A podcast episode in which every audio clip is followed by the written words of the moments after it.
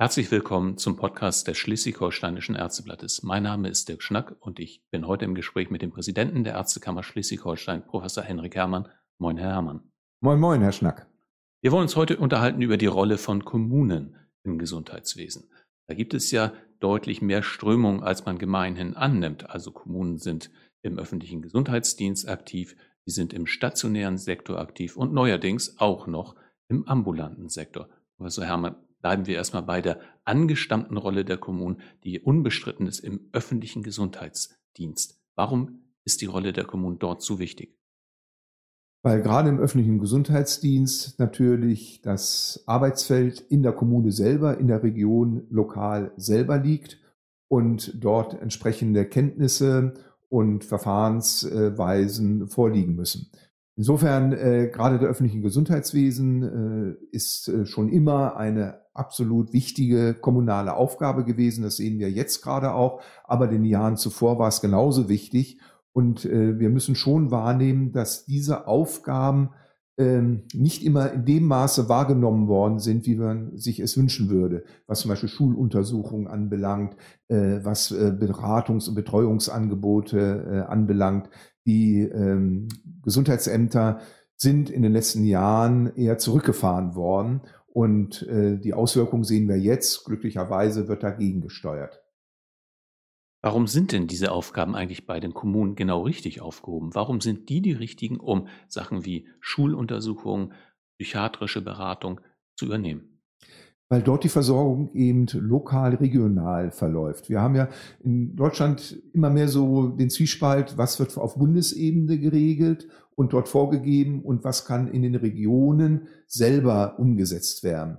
Und ich bin ein starker Verfechter, dass äh, gerade die direkte Versorgung regional aufgehangen werden muss, weil man dort die besten Kenntnisse hat, ähm, die ja, Partner im Gesundheitswesen am besten kennt, die Verbindungen hat, jetzt auch zu anderen Ärzten, zu anderen Einrichtungen des Gesundheitswesens, aber auch natürlich zu weiteren kommunalen Aufgaben wie den Sozialdienst, die Teilhabe. Das ist ja ein großes Geflecht, nicht nur sozusagen SGB V, äh, die eigentliche äh, medizinische, ärztliche Versorgung, sondern darüber hinaus auch die pflegerische Versorgung, die pädagogische, soziale Versorgung, Rehabilitation, also die gesamten Angebote die kann man nur in einer umschriebenen Region ähm, im Fokus haben und dementsprechend auch reagieren.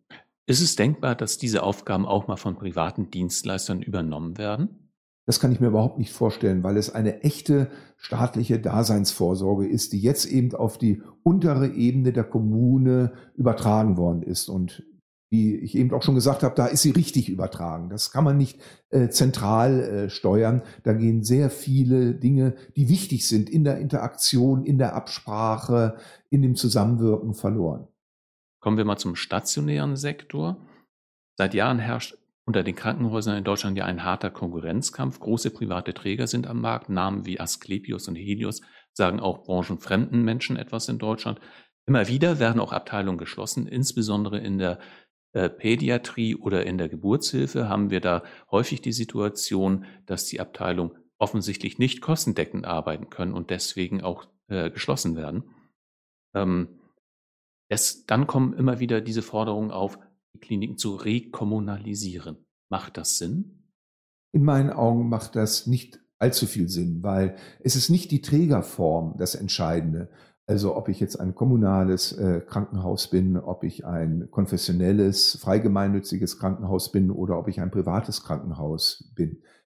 Was uns eben die große Probleme bereitet, das sind die Fehlanreize, die das DRG-System, also das Abrechnungssystem setzt.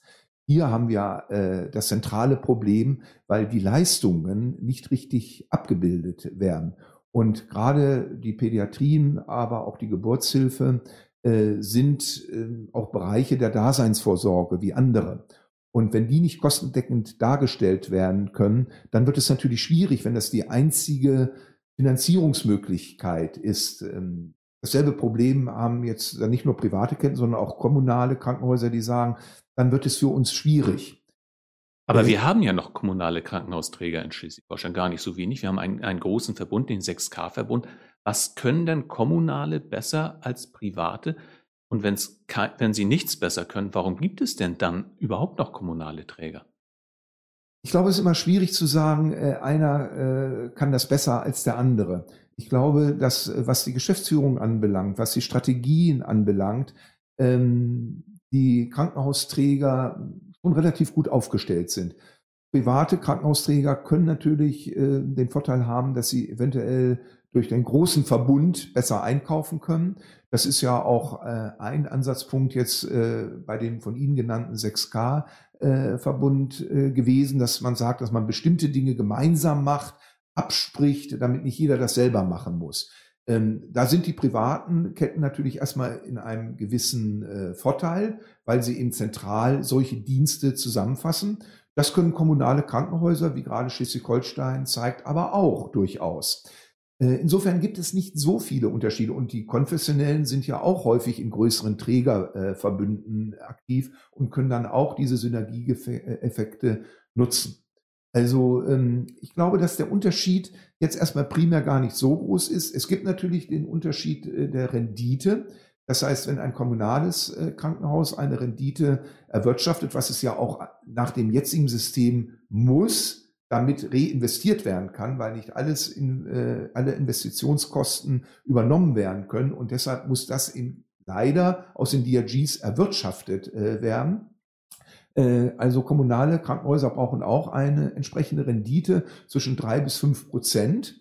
Äh, die ähm, privaten Träger haben natürlich höhere Renditeerwartungen, weil sie natürlich Aktionäre haben, die sie bedienen müssen. Das, das ist sehr kritisch zu sehen. Genau, das ist ja das äh, Hauptargument der Kommunalisierungsbefürworter. Sie sagen, also eine Rendite von acht Prozent oder wo auch immer die liegt, die dann äh, an, an die Aktionäre ausgeschüttet werden muss, die fehlt dann wiederum den Krankenhäusern für ihren Betrieb. Ja, ist ja richtig. Und auch da noch einmal, diese Rendite wird ja dann aus den DRGs auch heraus erwirtschaftet. Deshalb der Ansatz, das DRG-System, so wie es jetzt mit einem 100%-System ist, DRG plus die entsprechenden Zusatzentgelte, umzuwandeln in eine andere Finanzierungsform, die diesen Gedanken der Daseinsvorsorge der Krankenhäuser wieder vermehrt in den Vordergrund rückt. Also sozusagen eine erlösunabhängige Vorhaltekostenfinanzierung für jedes Krankenhaus, gestaffelt natürlich nach der Versorgungsstufe, damit sozusagen erstmal die Daseinsberechtigung des Krankenhauses damit abgedeckt wird. Dann die zweite äh, Forderung, patientennahe Personalkosten möglichst herauszunehmen aus den DRGs auch, um sozusagen den wirklichen Bedarf an Personal, insbesondere in der Pflege, da ist es jetzt ja schon erfolgt, aber auch im therapeutischen und im ärztlichen Bereich dann für das Leistungsspektrum des jeweiligen Krankenhauses zu berechnen und erst dann die DRGs in dritter Hand als dritte Säule der Finanzierung zu nehmen, um eben Sachkosten zum Beispiel abzubilden und andere äh, Betriebskosten, auch Personalkosten, die natürlich anfallen. Das wäre so die Vorstellung, das DRG-System neu aufzustellen und eine ganz neue Denkweise in der Finanzierung hineinzubringen. Dann sind einmal natürlich die Renditen äh, in einem ganz anderen Bereich, äh, weil ich jetzt gar nicht mehr so viel über die DRGs erwirtschaften kann, sondern wirklich die beiden ersten Blöcke in das Krankenhaus direkt rein äh. Und äh, dann kann ich natürlich auch äh, solche Abteilungen wie Pädiatrie äh, besser finanzieren, weil eben sie von vornherein als Daseinsvorsorge gegenfinanziert sind. Die Frage, ob ein Krankenhaus kommunal oder privat geführt werden soll, die ist in der Vergangenheit häufig äh, auf Bundesebene diskutiert worden. Jetzt haben wir in Schleswig-Holstein in diesem Jahr den Beschluss des SPD-Landesvorstandes gehabt, der sich für eine Kommunalisierung im Gesundheitswesen ausgesprochen hat. Und jetzt vor wenigen Wochen hatten wir nochmal äh, ein Positionspapier äh, von jungen Sozialdemokraten. Viele von denen sind auf kommunaler Ebene Entscheidungsträger. Die sitzen also in den Kreistagen, in den Gemeinderäten und so weiter und wissen, was eine Kommunalisierung dann auch an finanzieller Belastung für die Kommunen bedeuten würde. Die haben sich eindeutig für eine Kommunalisierung im Gesundheitswesen ausgesprochen. Wie ist das zu erklären? Halte ich jetzt erstmal auch schwer nachzuvollziehbar. Äh, hm, natürlich äh, müssen bestimmte gesundheitliche Versorgung in der Kommune angesiedelt äh, werden. Das hatten wir schon gesagt. Jetzt alles so rekommunalisieren, sehe ich kritisch. Zum einen weil natürlich dann äh, die kommunale Politik Entscheidungsträger wird. Nicht nur hinsichtlich der Finanzen, wenn die vielleicht anders aufgestellt äh, werden würden, äh, ist es ein Stück weit leichter. Aber es geht ja dann auch um die Verantwortung äh, für die medizinischen Einrichtungen ein Stück weit politisch zu übernehmen. Und da stellt sich mir die Frage, ob dann in einem äh, entsprechenden Parlament, sei es der Kreistag, sei es jetzt ein Stadtrat, äh, genügend Kompetenz drin ist, so etwas wirklich dann auch äh, zu entscheiden. Weil es müssen ja auch größere Entscheidungen getroffen werden dann von der politischen Ebene, wenn ich alles äh, rekommunalisiere. Zum Beispiel die Entscheidung, ob man eine bestimmte Abteilung in einem Krankenhaus vorhalten möchte oder nicht. Das muss man sich immer klar machen. Sind gewählte Parlamentarier die richtigen, um zu entscheiden, ob man eine Pädiatrie im, im örtlichen Krankenhaus vorhalten möchte? Das sehe ich nicht, dass sie dafür geeignet sind. Dafür brauche ich eine Landesplanung, äh, weil ich natürlich auch über die Kommune hinaus denken muss. Und ähm, wenn ich jetzt alles in die Hand der Kommune lege, dann wird man, wird die Kommune natürlich versuchen, für sich das Beste herauszuschlagen, natürlich das beste Angebot, das breiteste Angebot äh, zu realisieren und äh, guckt gar nicht so sehr in die Nebenkommune. Oder könnte sogar sein, dass ich in einen gewissen Wettbewerb zu einer Nebenkommune stelle. Und diese Form des Wettbewerbes, äh, diese Abschottung, die brauchen wir nicht, sondern wir brauchen eher ein übergreifendes Denken, am besten auch sogar über Bundesländer äh, übergreifend, wie wir es zum Beispiel jetzt schon im Hamburger Randgebiet mit Hamburg macht, dass da bestimmte gesundheitliche Angebote abgestimmt werden und man sagt, gut, wir brauchen die nicht auf schleswig-holsteinische Seite, weil paar Kilometer entfernt auf Hamburger Seite, zwar ein anderes Bundesland, aber diese Angebote vorhanden sind. Das bedeutet, die Verlagerung solcher Entscheidungen auf die Kommunen würde zu Doppelstrukturen führen. Diese Gefahr besteht eher, als wenn ich eine landesweite Krankenhausplanung mache und äh, einen größeren Blickwinkel dann doch darauf werfe. Hm. Aber vor dem Hintergrund der Diskussion, die jetzt vermehrt geführt wird, wie ist denn da Ihre persönliche Einschätzung? Werden wir in der Zukunft eher mehr oder eher weniger kommunale Träger im stationären Sektor haben? Im stationären Sektor glaube ich, dass wir jetzt so eine Parität ungefähr erreicht haben. Äh, es hat in den letzten 10, 15 Jahren einen deutlichen Wechsel gegeben hin zu privaten Trägern. Jetzt ist schon der Markt ein Stück weit aufgeteilt. Und die Trägervielfalt finde ich da äh, überhaupt nicht ablehnenswert. Und wer jetzt sagt, wir brauchen überhaupt gar keine privaten Träger, das äh, wird in unserer pluralistischen Gesellschaft äh, nicht durchsetzbar sein. Das sieht man ja auch in anderen Bereichen, äh, dass wir viele Anbieter haben. Es gibt nicht nur die eine äh, Deutsche Post und äh, äh, das deutsche Fernmeldewesen, sondern wir haben viele Anbieter. Ähm, ich glaube, dass mh, hm, bestimmte Dinge eher auch durchaus in kommunaler Hand jetzt gehen. Ich denke da an die kommunalen Ärztezentren. Das ist auch eine Bereicherung, dass ich jetzt auch dieses Angebot habe. Aber es ist auch hier ein Angebot unter vielen. Und das ist auch gut so, damit man sieht, es muss ja zu der Region, zu dem Ort passen, welche Form äh, der Versorgung ich dort wähle.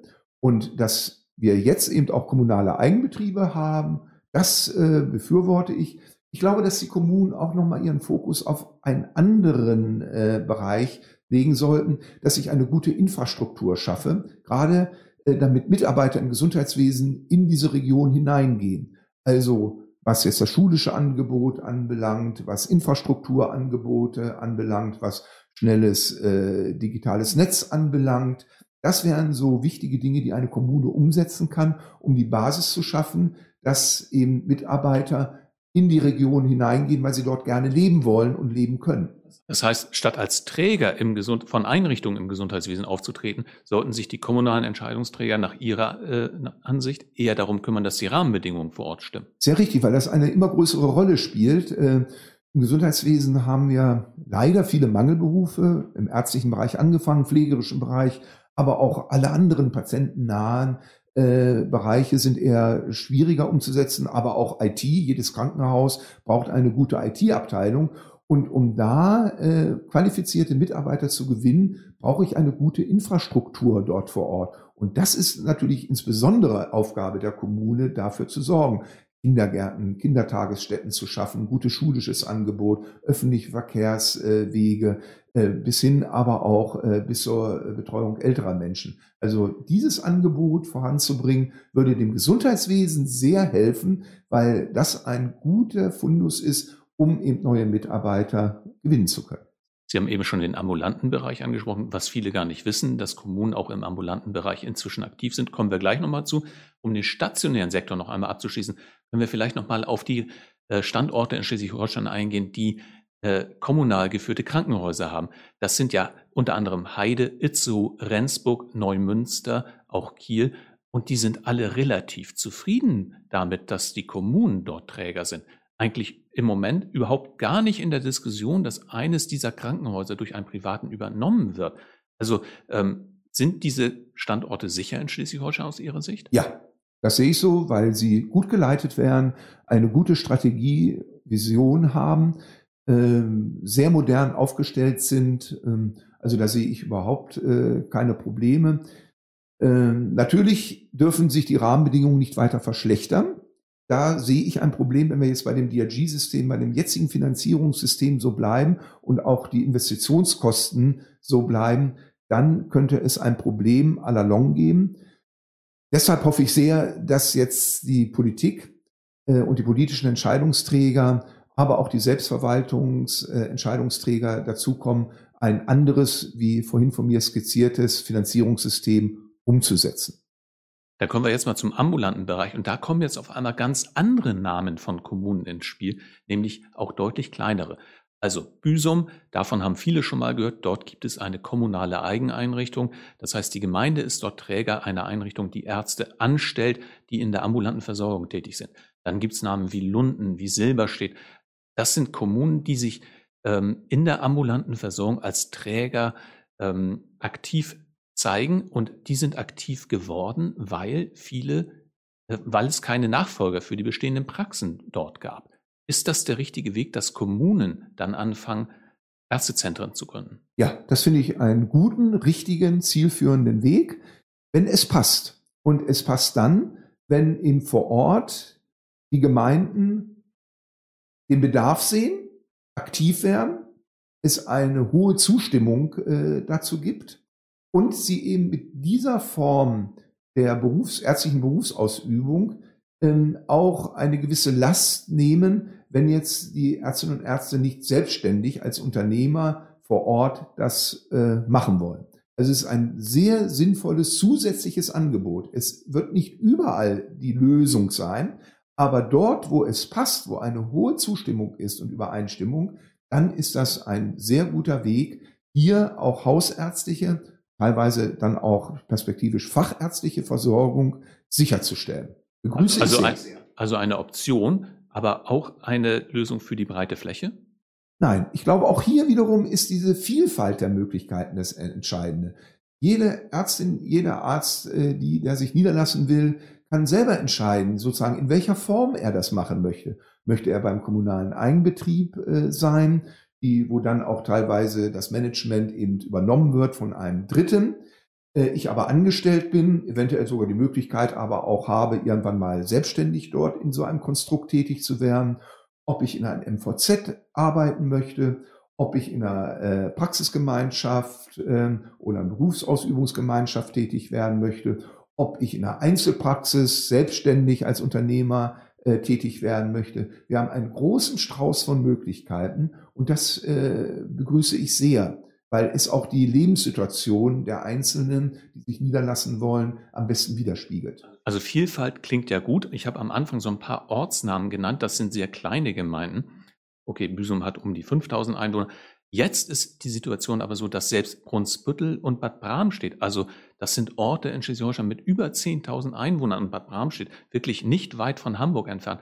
Selbst solche Orte äh, gründen jetzt solche Ärztezentren, äh, die in kommunaler Hand sind, das zeigt doch, dass die Entwicklung in eine deutliche Richtung geht, dass also immer weniger Ärzte sich finden, die Praxen übernehmen wollen. Ja, richtig. Nochmal, das passt in, in das Lebensphasenmodell. Wenn ich äh, mit 35 oder 40 Jahren mich niederlassen möchte, wir haben auch immer mehr Kolleginnen, die auch sich niederlassen wollen. Da ist dann die Lebensplanung nochmal eine andere durchaus. Ähm, das nächste ist, dass auch das teamorientierte Arbeiten deutlich mehr in den Vordergrund äh, rückt. Ähm, deshalb die Einzelpraxis eher zurückgeht, wo ich alleine sozusagen dann der Chef bin, mich um alles kümmern muss. Hier arbeiten ja äh, mehrere Ärztinnen und Ärzte in so einem kommunalen Zentrum zusammen. Und äh, deshalb ist jetzt so diese Größe 10, 13.000, 15.000 Einwohner eine gute Größe, um vielleicht mit fünf, sechs Arztsitzen dort gemeinsam unter einem Dach mit vielleicht noch Therapeuten, mit anderen Anbietern im Gesundheitswesen zusammenzuarbeiten, also gebündelt im Team Gesundheitsleistungen anzubieten. Und übrigens Büsum, ja, im Winter 5000 Einwohner, im Sommer hat äh, Büsum 25.000 Einwohner. Und genau das war es ja auch so ein Stück weit gewesen, warum auch von den niedergelassenen Kollegen, die zu, vor vielen Jahren dort noch selbstständig tätig äh, waren, dann schon ein bisschen älter wurden, der Wunsch kam, können wir das anders organisieren. Es ist halt eine andere Organisationsform, die sehr teamorientiert sind. Und bekommen auch immer mehr die Rückmeldung von jungen Kolleginnen und Kollegen, dass das eine Organisationsform ist, die sie befürworten und die sie begrüßen und deshalb auch wählen. Büsum ist ja das Vorzeigemodell äh, bundesweit auch geworden. Also, also da sind ganz viele Menschen auch schon gewesen, die sich das Modell vor Ort angesehen haben, interessiert sind. Am Ende haben wir aber außerhalb von Schleswig-Holstein kaum ähnliche Modelle. Woran liegt das? Also Schleswig-Holstein hat eine ganze Reihe davon inzwischen. Außer von Schleswig-Holstein gibt es die eigentlich gar nicht. Woran liegt denn das? Ja, wir sind halt der echte Norden. Nein, also ich glaube, wir sind da ein Stück weiter als viele andere Bundesländer. Ähm, ich führe das einmal darauf zurück, dass bei uns Probleme ein Stück weit eher auftreten und dass wir mit den Partnern im Gesundheitswesen lösungsorientierter sind. Wir haben da nicht so tiefe Gräben, sondern wir sind konsensuell unterwegs und wären uns dann auch einig. Wir haben natürlich auch teilweise andere Organisationsformen. Äh, dass wir eine Ärztegenossenschaft haben, ist da mit Sicherheit von Vorteil, die eben auch noch eine weitere äh, Organisationsplattform darstellt. Aber auch die Kassenärztliche Vereinigung äh, ist innovativ, macht neue Modelle, unterstützt diese Modelle. Also wir sind da ganz einfach weiter. Und das ist auch ein Vorteil von Schleswig-Holstein. Und ähm, das macht äh, die Lösungsansätze auch einfacher. Und wir sind eher dann dazu geneigt, auch mal etwas Neues anzupacken und dann zu sehen, zu evaluieren. Äh, das ist nicht nur in diesen Organisationsformen mit den kommunalen Eigenbetrieben, das ist auch durchaus in telemedizinischen Projekten, ähm, wobei natürlich unser ländlicher Raum auch dazu einlädt, so etwas umzusetzen. Mhm. Sie sprachen die Ärztegenossenschaft Nord an. Die bringt ja das Know-how mit. Also wie führt man ein, ein Ärztezentrum? Äh, dazu muss man sagen, die Ärzte vor Ort haben relativ großes Vertrauen in diese Organisation und die Genossenschaft hat schon bewiesen, dass sie es können. Rhizom und, und ähnliche Modelle. Das ist vielleicht eine Organisation, die in anderen Bundesländern fehlt. Ja, es gibt ja nur wenige solche Ärztegenossenschaften. Baden-Württemberg ist ja auch noch so ein Bereich, die ja auch innovative Modelle umsetzen ähm, gerade auch in der hausärztlichen äh, Versorgung. Hm. Zumal ja jetzt so eine Ärztegenossenschaft dann auch ärztlich äh, geführt ist. Und auch das ist äh, eine Rückmeldung, die junge Kolleginnen und Kollegen machen, dass sie gerne auch im niedergelassenen Bereich als Hausarzt, Hausärztin tätig sind, aber natürlich das, was dann hinten dran hängt an Management, an Abrechnung, an auch rechtlichen Implikationen und so weiter, das zu übernehmen, ist natürlich nochmal eine zusätzliche Herausforderung. Und wenn mir das abgenommen wird und ich wirklich Zeit habe, Ärztin, Arzt zu sein und meine ärztlichen Kernkompetenzen äh, in meinem achtstündigen oder zehnstündigen Arbeitstag umzusetzen, dann macht das natürlich auch zufriedener. Und das ist so ein, auch hier wieder ein Vorteil, dass ich dann eher mich niederlasse, wenn ich jetzt diese ganzen äh, Dinge hintendran, Managementorganisation nicht so sehr im Fokus haben muss, als wenn ich das alles selber machen muss. Wer bereitet mich darauf vor? Aber das wird ja immer wieder gesagt, aber selbstständig sein, das kann ja auch ein Plus sein, das kann ja auch Spaß machen. Wo sind denn eigentlich die jungen Ärzte, die gerne selbstständig sind? Wa warum gibt es die denn gar nicht mehr? Doch, die gibt es auch. Und natürlich äh, lassen sich auch äh, Ärzte äh, selbstständig auch in der Einzelpraxis äh, nach wie vor wieder. Es ist nicht die Hauptarbeitsform äh, vielleicht der Zukunft, äh, so wie wir es noch vor 20, 30 Jahren kennen. Als ich anfing im Krankenhaus, war es klar, man äh, macht ein, zwei Jahre Weiterbildung im Krankenhaus, übernimmt dann eine Arztpraxis, wechselt dann sozusagen in das gelobte Land und äh, hat das sein Leben lang äh, dann so weitergemacht. Das haben wir nicht mehr jetzt. Aber nochmal, die Einzelpraxis ist nicht out, die Selbstständigkeit ist nicht out. Das muss jeder für sich selber entscheiden. Und was kann man denn tun, um diese, um diese Motivation, selbst, sein eigener Chef zu sein in der Praxis wieder zu erhöhen? Nein, also äh, da gibt es Foren, es gibt äh, Fortbildungen dazu, äh, die Kassenärztliche Vereinigung, auch Ärztegenossenschaft wird höchstwahrscheinlich da auch beraten in der Hinsicht, äh, steht zur Verfügung. Ähm, sagt, es gibt Fortbildungen dazu. Wir haben andere Foren, Foren, wo auch die Ärztekammer mit beteiligt sind, wo wir uns einmal im Jahr treffen, junge Kolleginnen und Kollegen am Ende der Weiterbildung, aber auch niedergelassene Kollegen, meistens in der Einzelpraxis, die ihre Praxis abgeben wollen. Und dann kommen weit äh, mehr als 100 Personen zusammen, die sich dann auch austauschen. Also da gibt es diese Angebote, um vorzubereiten.